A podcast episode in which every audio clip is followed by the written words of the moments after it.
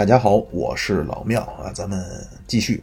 呃，上期呢说了，咱们新中国刚建立的时候啊，中央的安排是新民主主义的联合政府，啊，地方的安排呢就是随着大军解放啊，就在各地建立起来了军政委员会，啊，后在外交上呢叫导向苏联啊。今天呢，咱们就说这个恢复经济和改造社会啊，具体的说就是土改和镇反。啊，当时的中国的经济呢？就是国民党在大陆的时期，啊，中国的经济非常落后啊，这里边当然有中国这个近代一直饱受外国侵略的原因啊，但是啊，为什么四九年以前啊，一个世界上的中等强国就可以让中国丧失半壁江山啊，首都被屠城啊？难道只是说当时国军的战斗力不如咱们的解放军吗？啊，那么。说战斗力不足啊，是说因为装备不行吗？啊，还是说，呃，只是因为呃战略决策啊，就是所谓的最高领袖的水平不行吗？啊，还是说国家的本质上没有统一啊，就是没有国家形成一个统一的合力？啊，还是说老百姓根本就没有现代国家的观念呢？那这个呢，大家也都也都想一想。啊，就是我觉得啊，就不能说啊，国民党啊，只不过是当时比较倒霉啊，只不过是因为被入侵了，所以导致国内经济凋敝啊，老百姓生活很很艰苦啊。那为什么你就被入侵了呢？对吧？就从古希腊时期开始啊，一直到古典主义的呃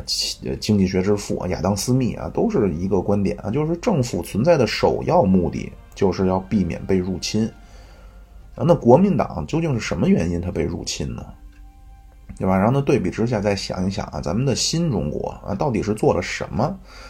啊，用彭老总的话说，那叫在西方的侵略者在海岸线上架几门炮就能征服一个国家的时代就结束了。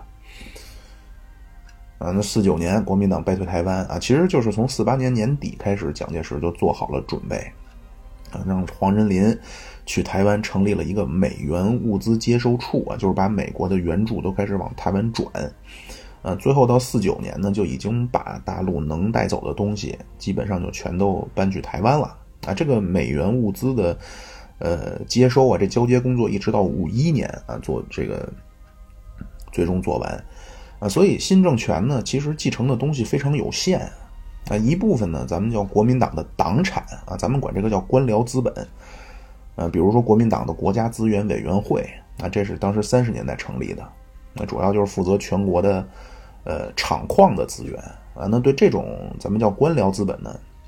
那叫无偿剥夺啊，就是不给你钱啊。剩下还有一部分呢，就叫民族资产啊。当时中国这个民族资产呢，主要就是纺织和印染啊，包括西南有一些，呃，做香烟的啊，包括这种老的白酒的作坊啊。对这些呢，叫花钱赎买啊，就是政府花钱把你工厂买下来。呃，当时呢，因为在城市里啊，这个资资本家对共产党他有一种天生的恐惧，就老觉得是不是你来了就要把东西都抢走啊？所以当时呢，必须要先安抚。啊，四九年春天啊，就当时天津刚解放，毛主席就派刘少奇啊亲自去天津去做这个安抚的工作。啊，苏联当初就是十月革命的时候就这个做的就不是很好啊，或者说很失败，啊，导致国内经济大崩溃啊，所以当时咱们就觉得要尽量避免这种。这种情况，啊，当时刘少奇没去天津以前啊，当时工会的领导呢就组织罢工游行啊，争取多少多少小时的工作制啊，包括提高工资。刘少奇到了以后呢，马上就说啊，这个不行啊，这个叫左倾啊。刘少奇就告诉资本家，啊，说现在呢是剥削越多越光荣啊，你不剥削工人就不舒服啊，你只有剥削了工人才舒服啊。这个话呢后来就就成了罪状了啊。但是啊，就这个怎么说呢？就是，既然当时定下了叫新民主主义啊，就是暂时还不搞社会主义公有制啊，那么你如果不去让工人工作，那谁给工人发工资呢？对吧？那你不发工资，那工人怎么养家糊口呢？啊，另一方面呢，就是刘少奇同志这个人呢，咱们后边慢慢说，大家就知道了啊。就是第一呢，可能讲话呢就不是那么严谨啊，这个对比周总理啊，周总理讲话就非常严谨。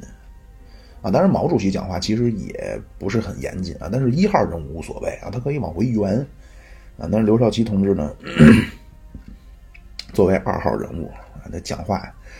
有时候就有些随意啊。第二呢，就是这个同志有点极端啊，就是在极左和极右之间啊不断摇摆啊。这个咱们暂且按下不表啊。后来呢，到上海啊，五月份解放上海啊，当时咱们非常明确啊，就是第一件事儿必须要稳定物价啊，必须让社会稳定下来。啊，因为从三七年到四九年呢，不断打仗啊，包括后来蒋介石弄的那个金融改革，就国内的经济已经崩溃了。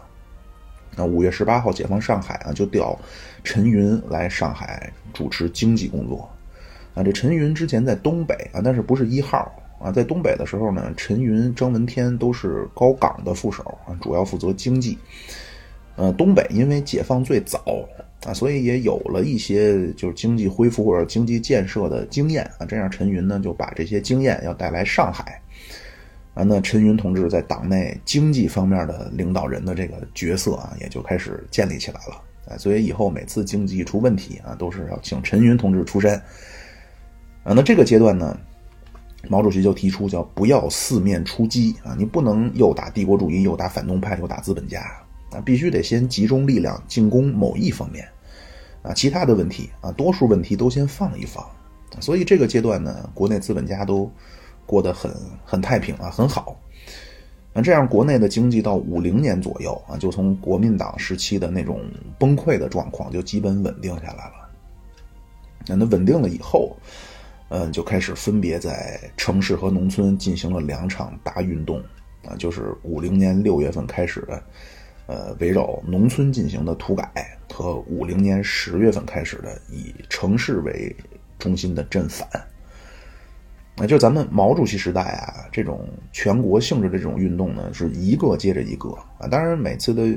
目的都不一样啊，但是背后的核心啊，就是现在咱老说一个词儿叫底层逻辑啊，这个其实都一样啊。就是毛主席理想中的社会呢，要有四个特点啊，第一。要有高昂的革命激情，啊，就你今天这什么丧文化，就这种毛主席是坚决反对，啊，特别是年轻人啊，必须要斗志昂扬，胸怀大志，啊，第二个，人和人要绝对的平等，啊，第三个要摆脱对物质生活的追求，啊，第四个思想要不断纯化，啊，这这个东西呢，毛主席在五十年代后期和六十年代呢都讲过。啊，他是希望能够一扫旧社会那种颓废、衰败的氛围啊，最终最好能够达到叫六亿神州尽舜尧啊。那为了推动这个伟大的社会改造呢，有别于可能历史上的其他的一些思想家提出的，呃，可能物质先行啊，叫物质决定论啊。毛主席的办法呢，就是不断搞运动啊，让每个人都能够参与到呃革命的洪流当中来。啊，那这个土改和镇反，就是咱们新中国最早的两个全国规模的运动。啊，咱们先看这个土改。土改是五零年六月通过了《中华人民共和国土地法》。啊，咱们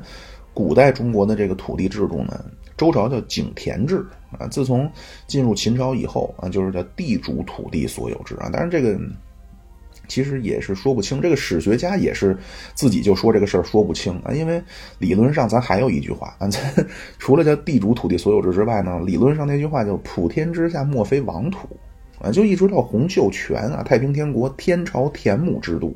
也说天下的土地都是皇上的啊，但是太平天国也说要均田啊，就有田同耕啊，其实你就太平天李自成。也说叫均田免粮啊，就是现在有很多这种社会学性性质的历史研究啊，都说其实，嗯，中国古代王朝的这种周期率呢，其实就是一种王朝土地兼并的这么一种规律的体现啊，所以土地问题呢，就是传统中国最重要的一个问题。那古时候农民呢，都是种别人的地啊，就当然你是说不好是地主的还是皇帝的，总之这个地不是农民自己的。那么你每年种出来的收成，你就要交租子，啊，就有点类似今天就出租司机啊，就所谓你得交车份儿啊，因为你这车是出租汽车司公司的呀，对吧？你拿这车来赚钱谋生，所以你每个月得交车份儿，啊，古代农民管这个叫交租子。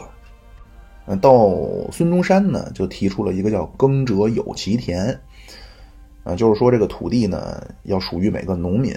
啊，当然这个其实也不准确啊，因为根据孙中山那个设想，土地其实还是国家的啊。但是呢，不管农民要租子啊但是如果说农民要把这个土地给卖了，啊，那增值的那部分啊，不归农民，归国家。反正就是我看，你像费正清啊，就他们这些外国研究中国的呃汉学家啊，对这个孙中山这个三民主义评价其实也不是很高啊，因为他很多东西说的就很不明白。然后到二十世纪啊，这二十世纪呢，这个。共产国际呢，给中国革命啊，就定下了一个基调啊。这之前咱们大革命那个系列的节目也都说了啊。当时共产国际呢，就说中国革命的性质是反封建啊。什么叫反封建？就是推翻打倒地主土地所有制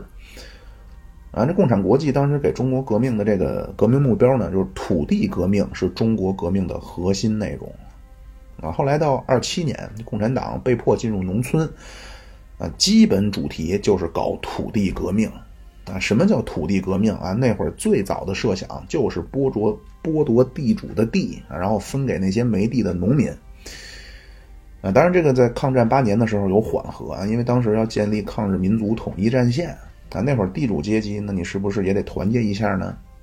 啊，所以抗战期间呢，咱们这个土地革命政策，呃，就改了啊，叫减租减息，啊，就是不。剥夺地主的土地啊，但是呢，你地主要减少给农，就是管农民要的租子。然后来到四四四五年啊，觉得是不是又要和国民党在打天下了啊？这会儿又做出了一些调整啊。这个你像新歌剧啊，白毛女就出现了啊，这无恶不作的黄世仁的形象就开始被树立起来了。啊，到四五四六年啊，当时觉得那个阶段还是国共在和谈啊，而且其中美国也在斡旋。呃，另外呢，啊，就是根据咱们革命导师啊，伟大的斯大林的指示啊，要建立联合政府，啊，所以四六年初啊，当时刘少奇提出了一个说法，叫和平民主新阶段，啊，那既然是联合政府，那你肯定不好用这种暴力革命的方式去解决土地问题了，啊，当时的想法呢，就进行和平土改。啊，什么叫和平土改呢？就是用国家的钱啊，用政府的钱把地主的地都给买下来，啊，就和买那个民族资产阶级的工厂一样啊，把用国家的钱把地给买下来，然后再分给农民。啊，但是呢，这个想法因为很快国共谈判的破裂，啊，那四九年解放大陆的时候呢，国民党又把大陆能带走的黄金又都带走了，所以这种和平土改的方式呢，也就没办法了。啊，这个土地问题，国民党内部什么看法呢？啊，国民党很有意思啊。国民党右派觉得军事上能解决共产党，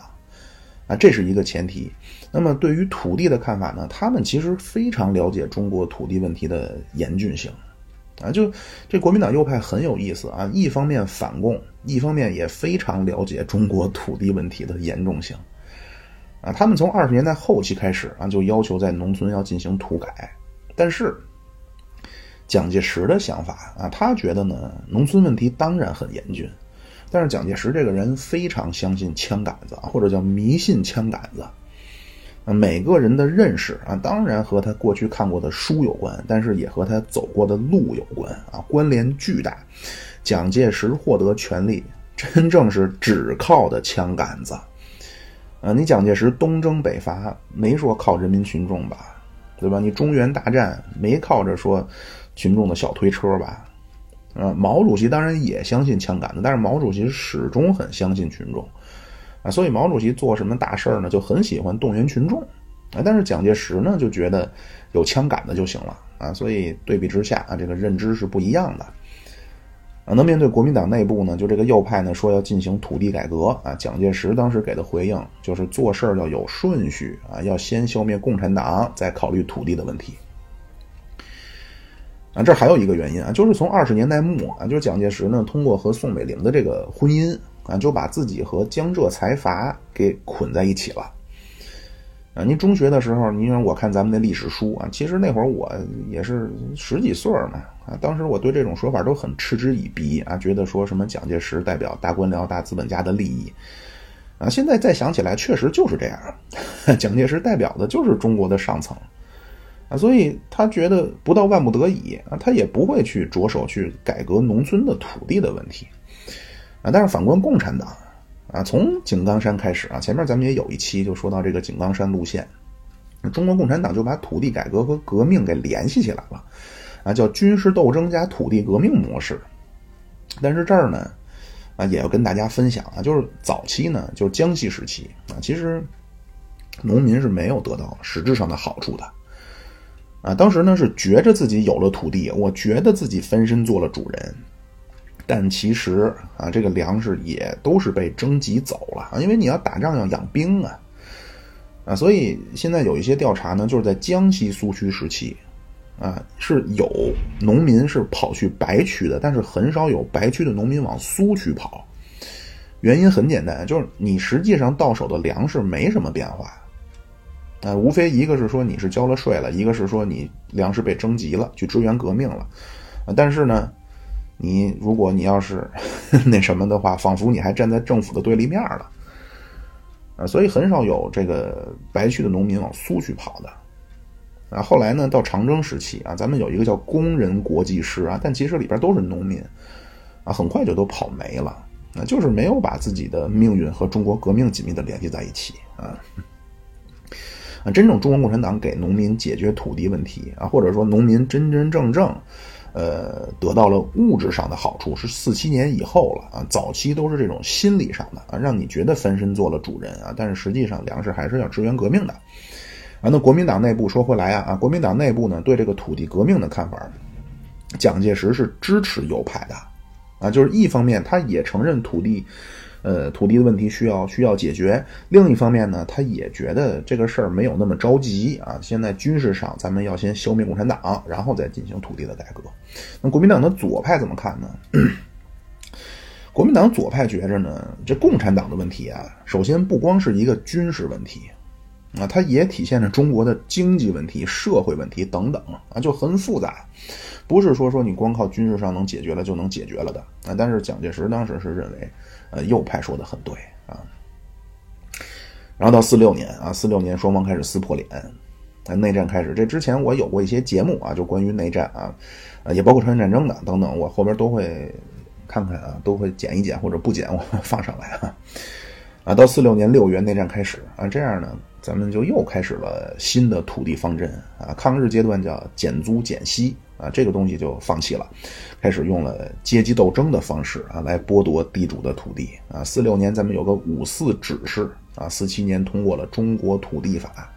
然后从四七年、四八年就在老解放区啊，就展开了，呃，咱们叫疾风暴雨的土地斗争啊。那疾风暴雨什么意思啊？那位问了，说的直白一点 就叫肉体清除。啊，这个山西、山东是最严重啊！这个后来咱们自己都说呀，就咱们党啊自己都说这个叫极左土改啊。这个当时领导的呢就是康生和刘少奇啊，就是刘少奇同志这个人呢非常的复杂啊，咱们慢慢往后看啊，他经常是从极左到极右啊，就当时也真是非常的。当然，就是我这么说呢，就是要在当时啊，如果我说我对地主阶级的。遭遇啊，或者对他们的被对待的方式表达的同情之心，我这个呢就叫资产阶级人性论啊。这个 如果在当初呢，这种想法是有问题的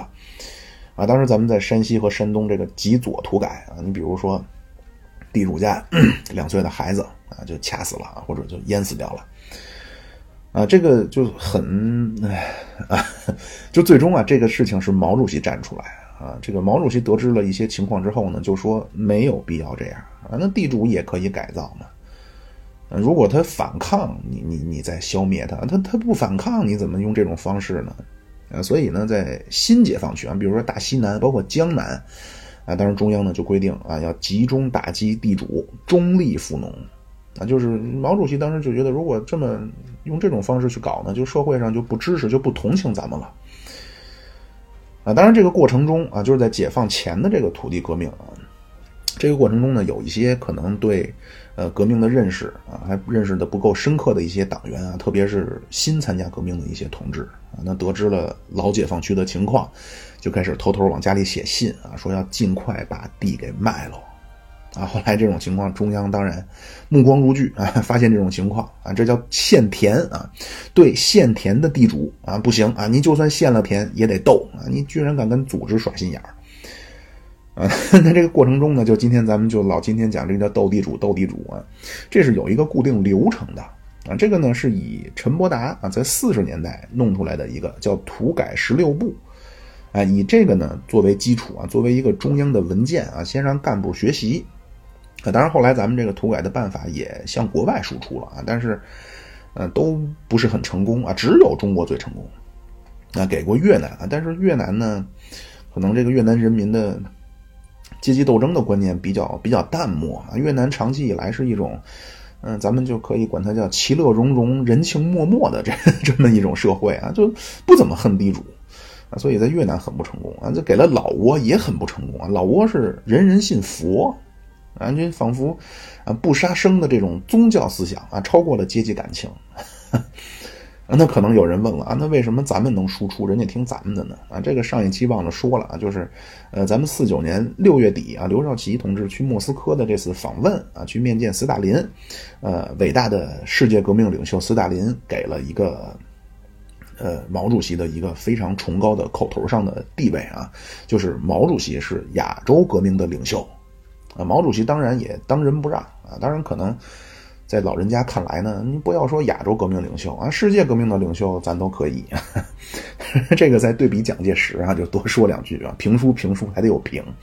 你对比蒋介石啊，原本四五年美苏的计划呢，就是战后的世界啊，各管一片儿啊。当时计划的就是英国管西欧，呃，苏联管东欧，美美国管美洲啊，中国负责亚洲啊。但是蒋介石呢，就觉得中国这国力也不行。而且是不是说我冒了头了，就就影响跟日本的关系呢？啊，日本会不会不高兴呢？啊，当然也你也可以说这个叫什么呀？从自知之明的这个角度去理解啊。我也不是说在批评谁啊，不是批评蒋介石，这个其实也怎么说呢？也没什么。你很多事情他就是性格决定的啊。就蒋介石这个人呢，啊，抗日的时候就老觉得要靠英美，是美国宣了战，中国才对日宣战啊。然后战后呢，当时蒋介石就觉得得靠美国和日本，啊，毛主席就觉得你什么美苏啊，美苏是不是咱求着他，是他得求着咱。毛主席就说那两个大力士掰手腕啊，都得尽量争取，哪怕一丁点的外部的力量，啊，这个将来咱们。呃，就是说中苏签约啊，真这可能我不用，我不会新录了哈，我会把之前的一些在聊天的那个专辑里边，我把那个节目给它摘下来啊。就 中苏签约，包括后来倒向美国啊，毛主席都非常好的利用了这个啊。包括抗日阶段啊，毛主席论持久战啊，实际上就是驳斥当时的一个叫亡国论，一个叫速胜论啊。这亡国论、速胜论其实核心思想就是得靠外国啊，而且很多时候呢，就就是先干着。啊，你你让我负责亚洲，那我就负责呗。那这个过程中有没有一些说可以做得更好的地方呢？当然有啊。这个不光我没有说历史啊，就是实际生活工作中也是这样。啊，就是很多事情先答应下来，先干着。啊，领导都会给你一个成长的机会。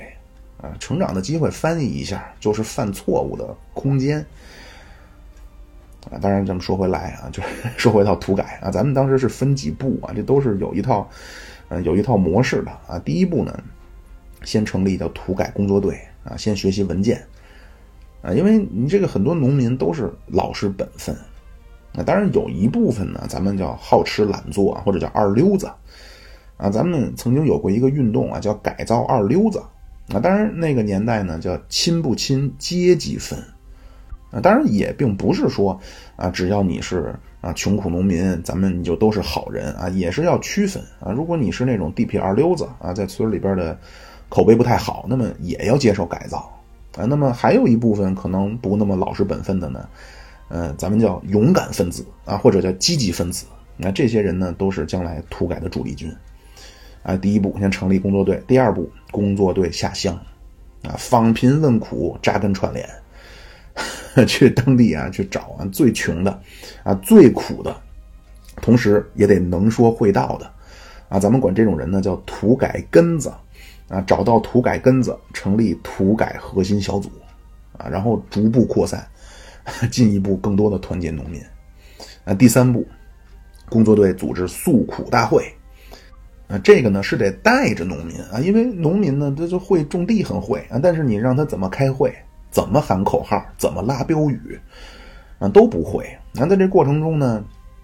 咱们这个专辑的第一期就讲过啊，这个宣传，啊，你比如说今天美国啊，一说到中国啊，那都是它是一形成了一个词汇啊，叫共产主义中国 （Communist China）。啊，咱们当时也是要创造这种关联性词汇啊。当时这个词呢叫“万恶的旧社会”啊，万恶的旧社会怎么怎么不好了啊？不忘阶级苦，牢记血泪仇。啊，当然这个阶段呢，呃，还不是爆发啊。这个阶段不要慷慨激昂啊，这个阶段的气氛要非常凝重啊，要。聚集力量，第四步爆发啊，真正展开斗争大会啊！愤怒的农民开始对地主啊进行攻击啊，实际就是肉体的啊，这个地主全家包括孩子啊，叫斩草除根啊！这工作队在学习中央文件的时候呢，就要强调啊，要反右倾啊，就对这种所谓前面我提到的资产阶级人性论的思想啊，立场必须要坚定。什么意思？您您不能看到说地主婆被打瞎了眼了，你就你是不是觉得啊有点残忍？啊，你是不是有点怜悯啊？这都不对啊，这是犯了路线错误，叫右倾的资产阶级人性论啊，这肯定不行。而且这过程中呢，也这个都是能验验证一些理论的啊，就越是非无产阶级出身的同志啊，表现的越坚定。啊，就必须要坚定自己的阶级立场啊！咱管这个叫什么呢？叫皈依者心态啊！就是越是新加入的，就是越让人觉得有可能自己是外人的，表现的就越激激进、越极端。啊，那如果说这过程中啊，如果说发现历史上有勾结国民党的啊，或者所谓做过汉奸走狗的啊，那么就经过人民的公审，然后就枪毙了。啊，理论上枪毙是要报批的，但是后来呢，考虑到说要锻炼一下群众的自主性啊，就开始说，呃，杀人的权利可以下放了啊，就不用上报中央了啊，就非常时期啊，可以采取一些非常的方式。第五步，划分阶级成分啊，分成地主、富农、上中农、中农、贫农、雇农。啊，这个阶段呢就非常关键了啊，会影响很多人往后很多年的。人生，而且呢，这我也分享一些我了解的一些事情啊，就是比如有的家庭啊，经过了自己的辛苦开垦啊，有了地啊，慢慢生活得到了改善啊，改善以后呢，那就家里边还有残疾的亲戚啊，啊来帮忙种地，啊，然后不光说不残疾残疾这亲戚帮忙种了地呢，还帮着残疾的亲戚娶上了媳妇儿啊，那这种家庭算什么呢？那也是地主。而且呢，这家里边的孩子呢是延安时期就入党了，啊，家里觉得有点不公平啊，说能不能让这个孩子给组织解释一下呢？说咱们也没有剥削呀，对吧？首先来干活的都是亲戚，其次呢，那那残疾亲戚那在家他也是待着，对吧？那你用现在的话说，不但解决了就业问题，啊，还把人家个人问题给解决了，啊，但是啊，那说为什么现在咱们还算地主啊？还算说咱们有剥削行为？啊，就是说，就我是不是让人帮我干活了？但是这，这叫什么呀？这我，这不是想象的那么的那么的教条嘛？这里边是有一些个人的，有一些特殊情况的呀。啊，而且一旦说你的成分是地主，那么那个年代就很麻烦了。啊，但是呢，咱们前面也说了啊，就是咱们那会儿的一些干部啊，就可以不识字，但是要很懂事儿。啊，你如果说放在现在很多人的思想啊，那那。有什么的？那不就我们家有点事儿，我是干部，我一个电话的事儿，啊，甚至我都不用具体去解释什么。那当地工作队的，我就跟他说一声，那不就没事了吗？啊，但是当时的干部啊，非常淳朴啊，直接就跟家里说啊，要相信组织的判断啊，你不能采取这种方式去怎么怎么样啊。这是第五步啊，第六步，分地啊，就是把地主的呃家具、啊财产、粮食啊都分给农民。那地主怎么办呢？那叫扫地出门。啊，那如果说历史上有表现还不错的地主，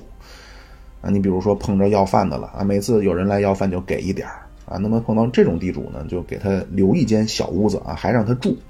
如果说碰到那种啊来要饭的，每次来要饭咣一脚就给人踹飞了，那完了啊，这种地主要扫地出门啊，就无家可归。第七步啊，开始建立村子里边的党的基层组织。在土改积极分子里边发展一些党员啊，包括建立民兵啊，选民兵队长，呃，在农村发展妇女委员，啊，把这些都搞定以后啊，土改工作队圆满结束工作，胜利回城，啊，大概就是这么个流程，啊，咱们这个土改呢，呃，一方面啊，真是这这个说不上是正面还是负面，就是一个客观的陈述啊，就是彻底改变了中国几千年以来的土地所有制，啊，土地真正变成农民的了啊。当时的口号叫“土地还家”，啊，这个阶段还没有集体化，就真正农民是有地了的啊。农民当然非常支持，那有没有受到什么影响呢？那这新的土地所有制有没有什么影响呢？啊，并没有什么负面的影响啊，而且呢，因为农民有了土地，所以劳动积极性大大提升。呃，五一年时候的全国农业产量提高了百分之二十六点九，啊，农民真是欢天喜地啊！当然，这个阶段呢，没有实行社会主义化啊，这个阶段咱们叫新民主主义时期。啊，这个全国只有东北啊，因为高岗呢，呃，西方的书里边呢，管它叫呃激进的社会主义者。全国只有东北，啊，用了堪比当初康生土改的方式啊，就非常激烈的土改，而且土改以后呢，东北很快就建立起来了农业合作社啊，甚至还包括一小部分的集体农庄。啊，因为苏联呢在东北的影响比全国其他所有地方都深，啊，高岗这个人对苏联也很崇拜啊。高岗之前咱们节目好像哪儿也说过。啊，就国民党呢，当时说共产党啊，党内有土共、洋共啊，这个高岗就是土共的代表，啊，这革命时期唯一去过的大城市就是西安，啊，所以后来一看到苏联啊，十分激动啊，这四九年以后啊，这高岗多次访问苏联啊，十分崇拜斯大林，啊，非常坚定的要走苏联道路，啊，当时高岗的东北是中国第一个走苏联道路的。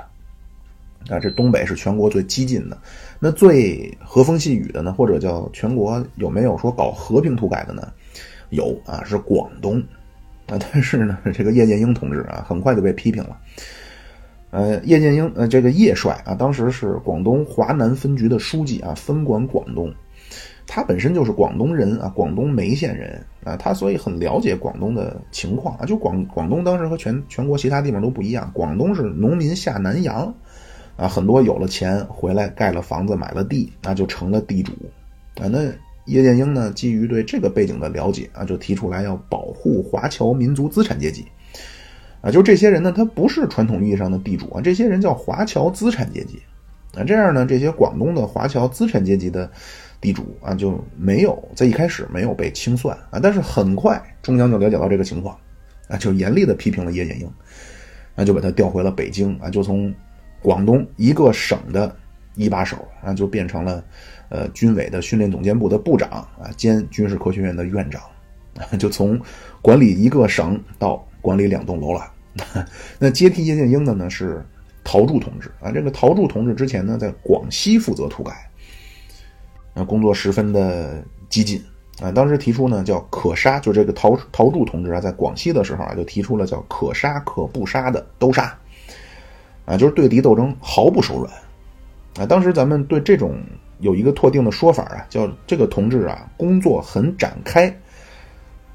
啊，这样呢，因为看到叶剑英同志在广东处理土改不力啊，就调陶铸同志去广东负责土改啊，陶铸后来叫南天王啊，在广东一直工作到六六年，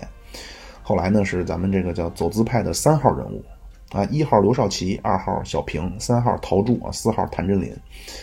啊，跑偏了啊！是说回来，就是这个土改啊，就第一呢，就是把这个土地所有制给改变了。呃，第二个呢，就是通过这个土改啊，就是中国历史上这种怎么说呢？因为古代的时候，咱们在帝制时期啊，叫皇权不下县啊。那说你村里怎么办呢？乡里怎么办呢？都是靠地主乡绅负责啊。地主乡绅不是中央政府任命的啊，是由地主乡绅来负责这种基层的公共事务。但是咱们新中国不一样，啊，政府一竿子插到底，啊，这样的好处就是国家的动员能力和效率啊，是其他的呃体制安排根本比不了的啊。这儿呢，我也得跟大家呃说一下啊，就是衡量一个国家的政治治理能力最重要的指标之一，就是政治动员能力啊，叫 political mobilization。啊，这个可能是大家平时看媒体宣传他不怎么说的啊，就是一些国家的这种经济指标，包括社会学指标，当然很重要啊，比如你的工业产量、你的人均可支配收入啊，包括可能你的幸福指数。但是在政治制度安排上啊，最重要的一个指标就是政治动员力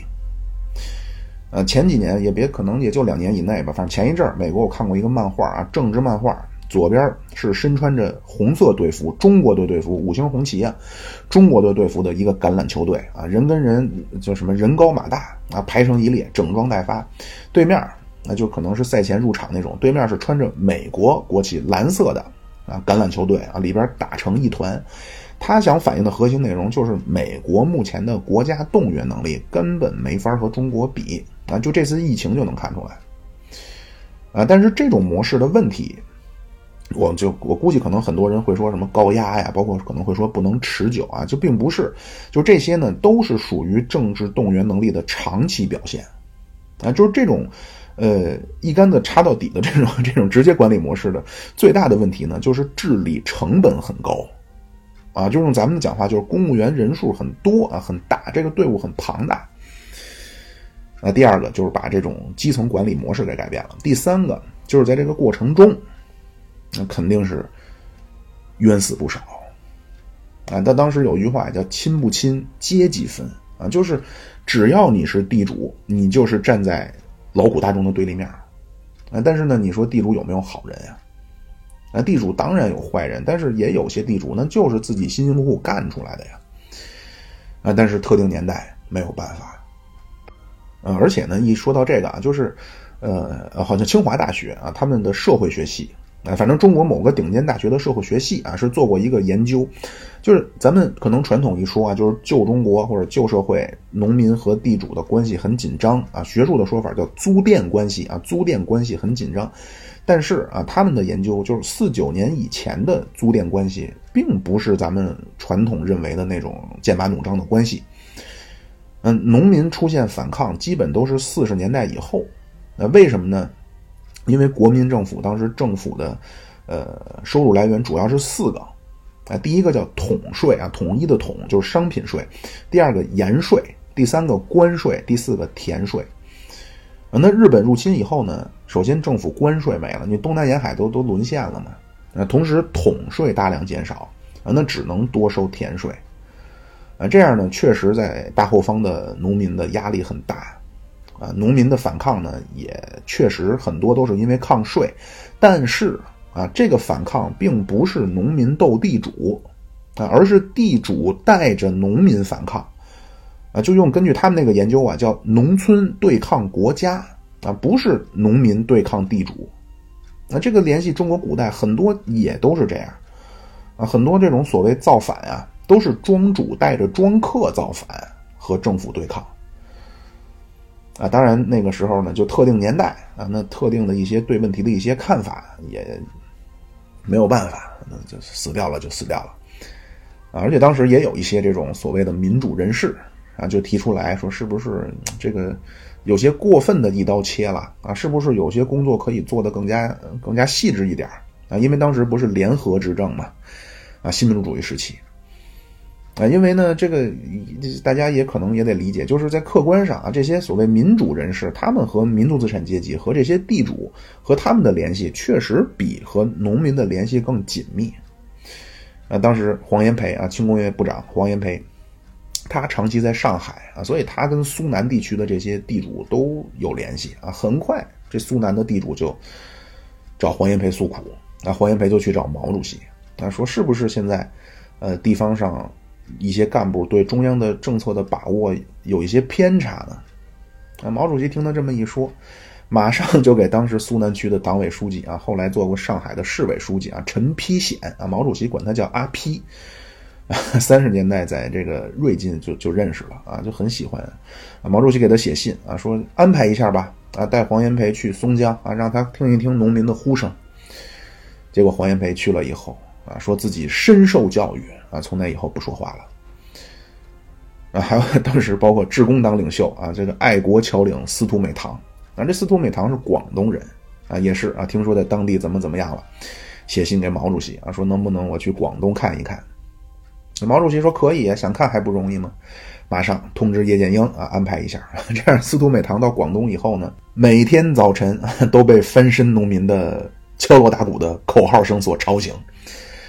呃，地主当然很惨啊，但是呢，你看到了多数人都这么的开心啊，那你你又能说什么呢？啊。当然，这种价值观呢，并不正确啊。这个是最早的功利主义的价值观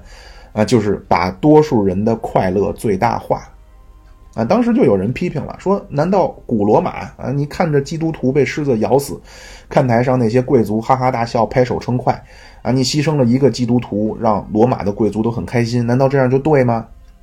啊，或者说今天啊，难道咱们说把中国谁谁谁马什么什么的钱，中国人民都分了啊？他当然很痛苦，但是全国人民都很快乐呀！啊，这样对吗？那就是现在的中国啊，就是以我看到的一种这种抽象的这种调查，包括我平时和人聊天啊，今天咱们中国人的价值观里，功利主义、资本主义啊、个人主义、自由主义的观念，比很多西方国家的人都深。啊，就老说咱们这个可能老百姓的性教育不到位啊，其实咱们价值观、价值论的教育根本就没有啊。那么你改革开放以后啊，那一切向前看，肯定就晕了啊。就是生活工作中遇到很多事情，真的不知道怎么办了啊，或者说一些是一些情况，那公知带路党一忽悠，不就晕了吗？啊，这些。当然，就是说回，就即不管是说这个年代，还是说改革开放，我一点没有谴责的意思啊，就是特定年代和特定的背景。呃，当时那个年代呢，就说回来了，就就叫什么阶级啊，说什么话啊。你如果你觉得地主很悲惨啊，那你就叫资产阶级人性论啊。咱们叫人民大众开心之日，就是反革命分子难受之时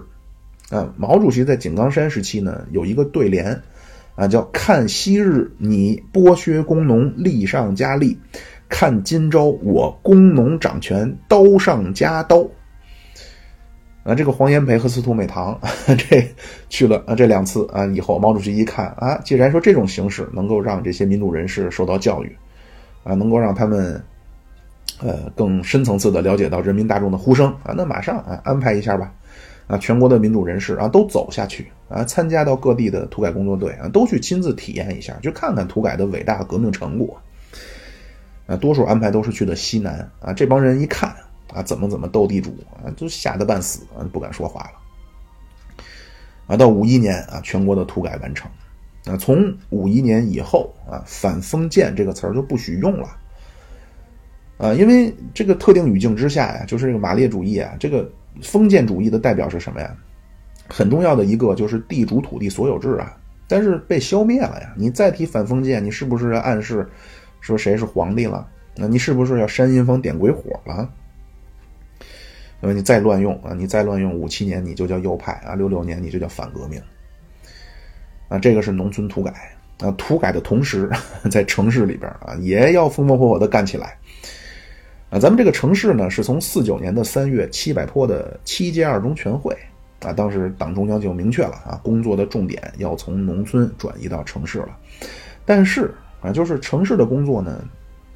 不像农村啊。首先，共产党根本就不了解城市了，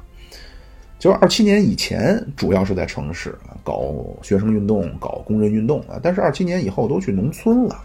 那军队的主体也都是农民啊，咱们军队百分之九十九点九九九都是农民啊，所以从二七年以后呢，基本上这共产党和城市就隔绝了。然后那对城市的经验呢，一个就是漫长的二七年以前的记忆啊，然后从二八年到三零年呢，当时以上海为中心啊，但是很失败啊，到三三年呢，上海的中央就搬去中央苏区了。那从三五到三七年呢，当时上海叫白区斗争的中心，但是根本就没法建立起来组织，啊，就三五年当时两次中央机关遭到破坏，啊，那就三四三五年是蒋介石最厉害的时候，啊，所以上海根本没法生存，啊，上当时上海一百多个党员，啊，但是呢也没法跟中央取得什么联系，啊，当时在上海的工作呢就是去和这些呃所谓的所谓的左翼左翼作家。啊，和这种思想界、文化界的人去发展发展他们，然后到三七年啊，就是八年抗战，就国共第二次合作，那这抗日民族统一战线啊，等于这共产党又合法了，那就能回到城市了。但是这个阶段呢，主要是重建这种地下网络啊，这个当时是周恩来同志啊，就是周总理主要负责啊，他身份呢是中共驻国民党的代表团团长啊，当时呢是在主要在重庆啊，重新去建立地下地下的组织，啊，但是呢也没有任何的像工人运动这种群众工作啊，主要就是负责情报啊，包括负责这种统战的工作。啊，就二六二七年那会儿都能大规模的组织工人运动，啊，但是从那次以后就再也没有了啊，所以对城市完全不了解啊，这个就是和农村最大的区别啊，就对农村共产党叫轻车熟路啊，很熟，但是对城市已经不懂了。啊，但是呢，城市你又不能放弃。那第一呢，用马克思主义啊，那城市叫代表先进生产力。第二，那城市呢，那叫反革命的统治中心啊，所以这个工作呢很重要啊，也很不好做。啊，那之前有经验啊，那就是苏联的经验啊，或者就不能叫经验，就是苏联的教训啊。当时苏联在城市怎么做的呢？革命成功以后啊，立刻在大城市啊抓资产阶级。啊，或者说咱们这个，我觉得说也没什么啊。当时苏联啊，当时实行的叫红色恐怖，啊，伟大的十月社会主义革命啊，把资本家的工厂全部没收啊，当时叫剥夺资产者。啊，这革命导师列宁说的很明白，就革命不是戴着白手套进行的啊，革命是要流血的。啊，当时一九一九年，当时，呃，苏联就是这苏联，当然当时不能叫苏联了啊，当时是希望能够一夜过渡到共产主义。啊，粮食征集制啊，废除市场，搞按需分配啊，搞国有化。后来很快国家的经济就崩溃了啊，而且所有阶级都不满啊，农民不满，工人不满，士兵不满。啊，刚开始是农民反对工人和士兵，啊，后来就演变成反对这个布尔什维克政权了啊，因为你把粮食都收走了啊，你说要让我们为革命做贡献，你把我粮食都抢走了，农民不干了吗？啊，刚开始是觉得为什么抢走？那到那会儿说法是说给工人给士兵。那后来呢？慢慢发现不是，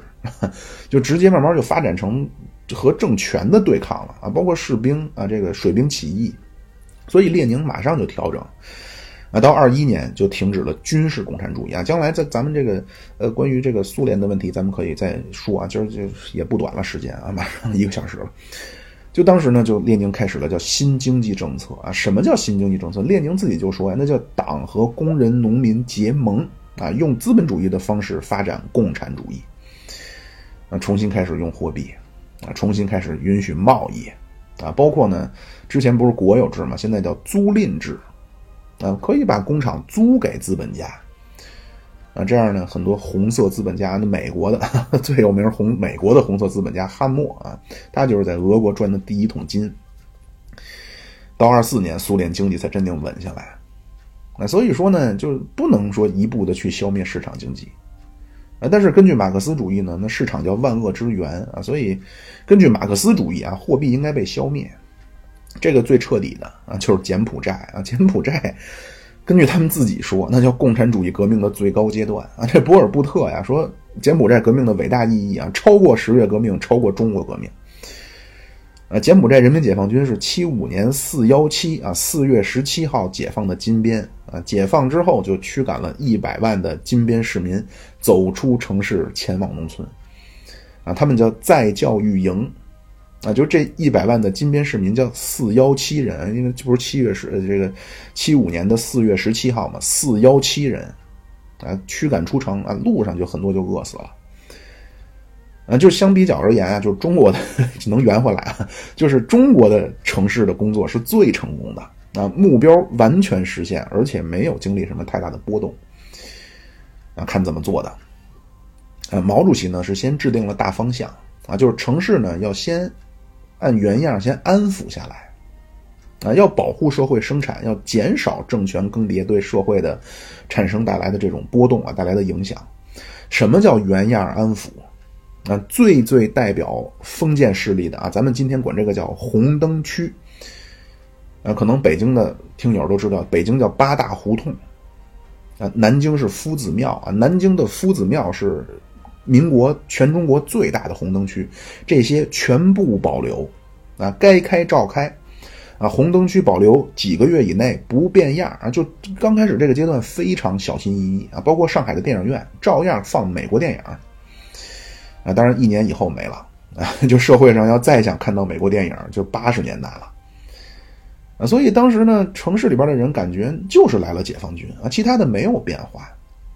那以至于当时很多反动派啊，刚开始解放军没进都很害怕啊，觉得如果情况不对啊，就要么跑，要么怎么怎么样。但是来了，哎，发现好像没什么。最后果然啊，这个被麻痹了，最后都被这个清除掉啊。啊，当时就对这些反动派呢，刚开始啊，咱们就是说，你只要遵守军管会的规定啊，就是咱们刚进城的时候，咱们上期说了嘛，都是叫军事管制委员会啊，说你只要听军管会的啊，你交出枪，你不要再去做什么反动的宣传啊就可以了啊。包括刚进城的私营报纸都可以继续办啊，但是呢，你你就不要太那什么了啊，不要做反共宣传，然后最好你要用新华社的稿子。啊，就第一阶段就是这样啊，基本叫原封不动啊，就是大军进城以后原封不动，然后啊开始在城里边啊寻找阶级基础，啊 就找的都是产业工人啊。你说你是小商贩，这个不行啊，都去做这种，比如像交通啊、铁路啊、邮电啊，包括造船啊、煤矿，就这种大型工业当中的这种。工人啊，就是无产阶级啊，去找他们啊，这帮人呢叫阶级根子啊，或者叫城市里的建党根子。那因为之前咱们那个城市里边的力量，那可能一个就是地下党，一个呢可能就是有点爱国学生，包括有一些这种左翼的知识分子啊。四九年进城以后，那就二二七年以后啊，到四九年啊，这个四九年以后才真正开始发展工人。那他找到阶级根子以后啊，就开始对城市进行一些。改变了，啊，分成这么几类啊，一类呢就是国民党反动派的这种残留分子，啊，一类呢像像车匪路霸啊、地痞无赖啊、开妓院的啊、黑社会啊，包括粪霸啊，粪霸就是大便啊啊，因为过去旧社会不像今天你有马桶上下水啊，老百姓有那种粪沟啊，就是北京话叫屎胡同，那你拉出来那个大便呢，经过收集啊，卖到农村。你能叫有机肥啊？那其中垄垄断了城市的大粪资源的叫粪霸啊！就不要瞧不起这种啊！当时北京的粪霸在北京有好几百套房啊，就生活非常有钱啊。就是一类就是国民党反动派残留分子，还有一类呢就是这些啊社会上的这些啊。你比如说开妓院的啊，当时展开具体活动以前啊，先推出一个口号，叫“姐妹姐妹站起来”。然后对于反动派呢？当时先进行了一个活动，叫反动党团登记，啊，就是你是国民党的军警显特啊，都要去登记。啊，当时前面咱说了，就是毛主席进城的时候不有个约法八章嘛，大概那个意思就是只要不再进行什么反动的活动，就既往不咎了。那这样一直到五零年的八月啊，新中国都成立了快一年了，那在城市都没有什么大规模的变化。啊，就这不到一年里边，只镇压了不到六百个反革命，全国呀只镇压了不到六百个反革命。呃，南京啊，作为国民党反动派的老巢啊，南京只杀了四个人。啊，就这个和十月革命什么的完全不一样。啊，当时党内就有人提出啊，说必须要坚决镇压反革命啊，说现在城乡到处有搞破坏的，啊，有那个反动派的残留分子啊，到处杀工作队。嗯毛主席呢是坚决反对啊！毛主席在五零年六月啊提出来叫不要四面出击啊！毛主席的意思是必须先把经济先稳定了啊，而且你不能说让民主人士啊、实失业工人啊都让他们闹意见啊！针对具体到城市啊，必须要采用渐进的方式啊！那阶级敌人当然有，但是绝对不能四面出击啊！一个一个解决啊！先要给失业工人安排工作啊，给他们粮食。然后慢慢的一个一个的按顺序来，啊，就当时刚建国的时候呢，其实很多这种在城市里边，呃，有卖烟的啊，这些都是国民党的下级军官那，你高级的都走了啊，当时国民党带走二百万啊，六十万的军人啊，当时国民党带走的主要人叫军工教啊，就是军人、公务员啊，教就是大中学的老师啊，包括一些这个反动的学生啊，就是带不走的。那小兵就不管了啊，下级军官呢就是发点安家费啊，你就自己爱怎么着怎么着吧。啊，就这些人呢，就是这些下级军官啊，也真是非常的啊，就当然我这一同情，好像就显得阶级立场很有问题啊。就是咱们从四二年开始啊，咱们这个情报网络呀，就开始给国民党县一级以上的人都开始建立档案了啊。刚开始做这个反动党团登记啊，还有一些这种人他是有这种侥幸心理。啊，但是呢，咱们一方面呢号召群众检举揭发，另一方面咱们已经有了相当一部分档案了，所以这些人很快就发现自己没有秘密啊，你姓什么叫什么一说，组织上早就知道哪年哪年你当的什么官，负责什么，在哪儿。啊，那对这些残留分子啊，包括这个社会上的车匪路霸啊、粪霸，对这些人掌握情况的同时啊，也开始在城市里边建立人民公安的力量。啊，这个干部都是来自根据地时期的，呃，社会部包括公安局的同志啊，不是说抽调来一个什么什么啊，然后现学怎么做公安做这这些啊，都是有根据地治理经验的同志。啊，刚才咱们那期说就是根据地治理经验啊，这个是咱们的新政权和很多新政权的最大的区别之一啊。这样城市的公安力量很快就建立起来了。呃，等准备工作都准备好了，开始镇压反革命。啊，当然我这个表述有问题啊，就是这有一个背景，就是朝鲜战争啊，一直到五零年八月啊，咱们新政权和城市的政策呢都是要稳定。啊，同时呢，你反革命破坏抵抗啊，全国各地都是啊，最严重就是西南啊。当时反革命在当地啊叫政治土匪啊，因为蒋介石留下二百万的破坏分子啊，就这帮人就到处的杀人放火啊，杀这个土改工作队啊。到朝鲜战争，呃，七月四号，美军的第一批第一支部队空投大田然后八月份的时候，沃克在南部就稳定住了啊，釜山的环形防御圈。那这样呢？本来国内很多人对美国的向往之情就很高，那同时呢，因为朝鲜战争，很多反动派就又开始心怀幻想啊，蠢蠢欲动，那就希望变天啊，所谓叫这样破坏呢，就更加的变本加厉。呃，但是呢，这会儿时机成熟了，所以在志愿军决定入朝阶段，最关键的就是从十一开始啊，同时啊，中央就开始。决定在全国要展开疾风暴雨的镇反运动了。呃，毛主席啊是非常善于利用呃外部的变化，给自己争取有利的斗争环境啊。毛主席当时说，这是到了一个千载难逢的机会。那什么意思？啊，怎么那边打仗哈？这千载难逢。当时二号人物刘少奇就补充啊，说现在要搞啊，地主资本家叫冤啊，听不到了啊，正好展开工作。啊，用今天咱们讲话呢，叫用战争转移内部的注意力。那这样呢，五零年的十月十号啊，中央发出双十指示，全名叫镇压反革命指示，全社会开始全方位的镇压反革命。啊，高潮是五一年的上半年啊，毛主席啊说，如果这要是一党专政，能好得多啊。但是现在呢，咱是联合政府啊，咱上一期也说了，就是咱们这个新民主主义时期呢。是联合政府啊，就国务院当时叫政务院啊，就是总理是周总理啊，四个副总理，两个民主人士，全国二十一个部长，十个民主人士啊。但是呢，因为当时这个社会主义的阵营的内部啊，你是怎么说呢？就是伟大的斯大林啊，要求各国必须贯彻联合政府政策，那所以毛主席没有办法，只能暂时让步。因为之前呢，很多这城里边的，用咱们讲话就就事后看呀，那都是革命的对象啊。这些人都和这些民主人士有千丝万缕的联系。啊，但是现在时机已到啊，开始行动。还是啊，和那个一样啊，先宣传啊，先宣传镇反的必要性啊，以及要让社会听到人民的意愿啊。你比如说啊，张大妈说，那批评新政府太宽大啊，政府新政府过于宽大无边。啊，那么政府表示啊，愿意接受张大妈的批评，我们要改正自己的错误，然后在党内啊，包括公安系统内部啊，进行反右倾主义啊，包括反温情主义的教育，啊，要必须要每个战士啊，不是战士啊，每个同志都提高自己的阶级意识啊，特别是那些出身地主阶级的党员，你必须要坚坚定自己的阶级立场。啊，就咱们后来从三七三八年以后参加革命的很多都是中农、富农，甚至地主出身。啊，你我爱我家看过没有啊？富明老人，啊，四五年参加革命，啊，那家里边叫江南的名门望族。啊，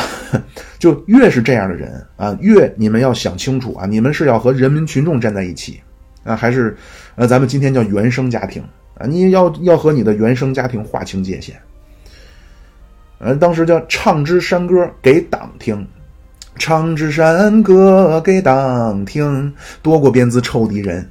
唱支山歌给党听，夺过鞭子抽敌人。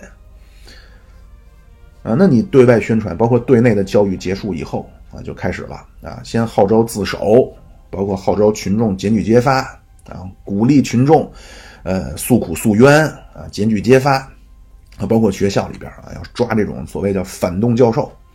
啊，然后进行斗争和公审啊。咱们官方的数字是全国逮捕了反革命一百五十万啊，处决了当中罪大恶极的七十万。啊，之后三年呢，又陆续消灭了八万啊，这样一共是七十八万啊，剩下的进行劳动改造。那原来呢，咱有一个说法啊，叫杀官管，就是填表，你要填家里是否有杀官管分子啊，就是杀掉的杀啊，被关押的关啊，劳动这个管制的管啊。那么对于这些杀官管分子，嗯，毛主席和伟大的斯大林又不一样了。啊，毛主席的做法呢是让这些人打散啊，让这些人不是打雨伞啊，就是把这些人分散开啊，让他们分布到群众当中。那毛主席觉得呢，一方面可以更好的让群众监督他们啊，更好的让他们接受群众的改造。哎，另一方面呢，这些人在群众当中呢，也能锻炼群众的革命警惕性啊。那斯大林同志不是啊，斯大林是把他们聚在一起啊，搞集中营啊，几十万人啊，天通苑啊啊，几十万人啊聚在一起。啊，你远东的最有名的就是伯利啊，就共青城，啊，都是非常巨大的劳改营。那咱们这边呢，就是以这个呃城市为主，这镇反运动啊，基本上就肃清了国民党的势力。而且在城市里边呢，就和这个土改差不多啊，也是建立在城市里建立起来了基层的结构。那咱城市里边的结构今天叫什么呢？呃，街道、单位、派出所，啊，三位一体啊，这个。一直到今天都是这样，而且经过这个镇反运动呢，很多来自城市的基层群众啊，对了，呃，对于咱们新社会啊、新政权也有了更加深刻的认识。啊，毛主席就说呀，叫打击敌人就是教育群众啊，你打击敌人能让中间派往左走啊，所以经过这些运动，都是对老百姓的认识的一些加深。啊，那整个社会风气就变化了啊！你刚建国的时候啊，那城市里边呢打麻将的，啊穿旗袍、穿高跟鞋的，啊，经过了这个很短的时间啊，不到两年啊，城市里边基本都穿列宁装了，啊，业余时间也不打麻将了啊，纷纷开始读报，啊，就社会的风气啊，就是焕然一新啊！当然，这个手段是比较的激烈的。那就是经过了这几年的教育啊，这个很多东西就变了啊。前面咱们说，就是四六年国统区很多的知识分子，包括学生啊，对苏联有这样那样的看法啊。包括毛主席去莫斯科的时候啊，也有这种自发的组织游行啊，反对苏联啊。当时刘少奇就说呀，说多数同学呀是幼稚的民族主义情绪啊，当中也一定有反革命的影响啊，要坚决镇压啊。那么经过这几年的教育。啊，到斯大林同志啊，慈父啊去世的时候啊，全国泪水流成河呀！啊，北京哭死好几个啊，甚至斯大林去世以后啊，上海的资本家联名上书中央啊，说要把上海的南京路改名叫斯大林大街啊，并且要在上海修斯大林的大铜像啊，我们永远怀念斯大林啊！经过几年的教育，资本家比工农还热爱斯大林啊！那郭郭沫若郭老的诗啊，也没有人冷嘲热讽了。啊，都知道了啊！这共产党是玩真的啊！总之呢，就是通过土改和镇反啊，全国，呃，从城市到农村呃，整个社会都是新的面貌就出现了。那就毛主席当初说的那个“人民大众开心之日，就是反革命分子难受之时”，啊，这个局面达成了，啊，就旧社会的大树啊被连根拔起。啊，当然，这个和土改一样啊，这个镇反运动的过程当中也死了很多冤死啊，就是很多是不该杀的啊。你比如朱自清的儿子，啊，他因为给国民党工作，这个革命资历共，他是之前加入共产党啊，革命资历很深，给国民党工作过啊，因为说是反革命了啊。那朱自清呢，那个毛主席司徒别了司徒雷登还说呢，朱自清叫不识嗟来之食嘛，结果儿子杀掉了啊，包括这个金庸的爹。啊，杀掉了，啊，古龙的爹啊，杀掉了，啊，就 就是，而且这过程中呢，咱们都是实事求是的说啊，就是有一些有权力的基层干部啊，他是存在一些有一小部分啊，不是全部，有一小部分的这种干部有所谓的挟私报复行为啊，就是不按政策啊，甚至叫无法无天啊。但是呢，就是建立起来新政权啊，特别是这种无产阶级新政权，没有办法，哪个都不能避免。那更何况是这种所谓咱们叫建立一个新社会的这么大的一个跨越，嗯，这而且这种暴力手段呢，之前节目咱们也说过啊，二十世纪啊是国民党先动的刀啊，啊之后共产党才拿起刀啊推翻了国民党，啊在国民党拿刀以前，就二七年以前啊，咱们之前节目大革命那几期也说过啊，就是最严重工农运动最严重，咱们当时也都说是过火了啊，最严重的湖南湖北。根本没有大开杀戒啊！当时所谓的暴力革命啊，就二七年以前所谓的暴力革命啊，就是戴高帽子游街啊。后来四一二以后，国民党开始杀人了啊，从此就变成了血海深仇啊。当然，这个也就是毛主席也说呀，就是革命呢，就是一个阶级推翻另一个阶级啊，就这革命不是呃作画绣花儿。而革命不是请客吃饭，不是做文章，不能那样雅致，不能那样文质彬彬啊！革命是暴力行动，是一个阶级推翻另一个阶级的暴力的行动啊！包括恩格斯啊，之前忘了哪期了啊，也说过，恩格斯就说历史啊是所有的女神当中最残酷的啊！不仅在战争当中啊，而且在和平的经济发展时期啊，历史啊这个女神啊也是拉着自己的战车越过成堆的尸体。啊，恩格斯说，暴力是新社会的产婆啊，就是催生接生婆呀，产婆。暴力是新社会的产婆啊，我没没有一点说的好像要叫什么呀，阴阳怪气等等啊。我是希望大家能够知道啊，就咱们红色的年代，当然是生机勃勃啊，当然是激情澎湃，但是也是有肃杀之气的啊，也是有残酷的一面的。啊，那么这么做到底是因为什么？就是这个后边的原理，我都会跟大家说啊。很多东西咱们今天看是很荒谬的，但是背后是有原理的啊。那么今天呢，咱们呃也就到这儿啊，时间刚刚好。那如果您觉得节目还凑合啊，欢迎您点赞、呃订阅啊、转发啊、留言啊等等任何方式啊，您只要方便的任何方式，您支持我。好，谢谢各位，拜拜。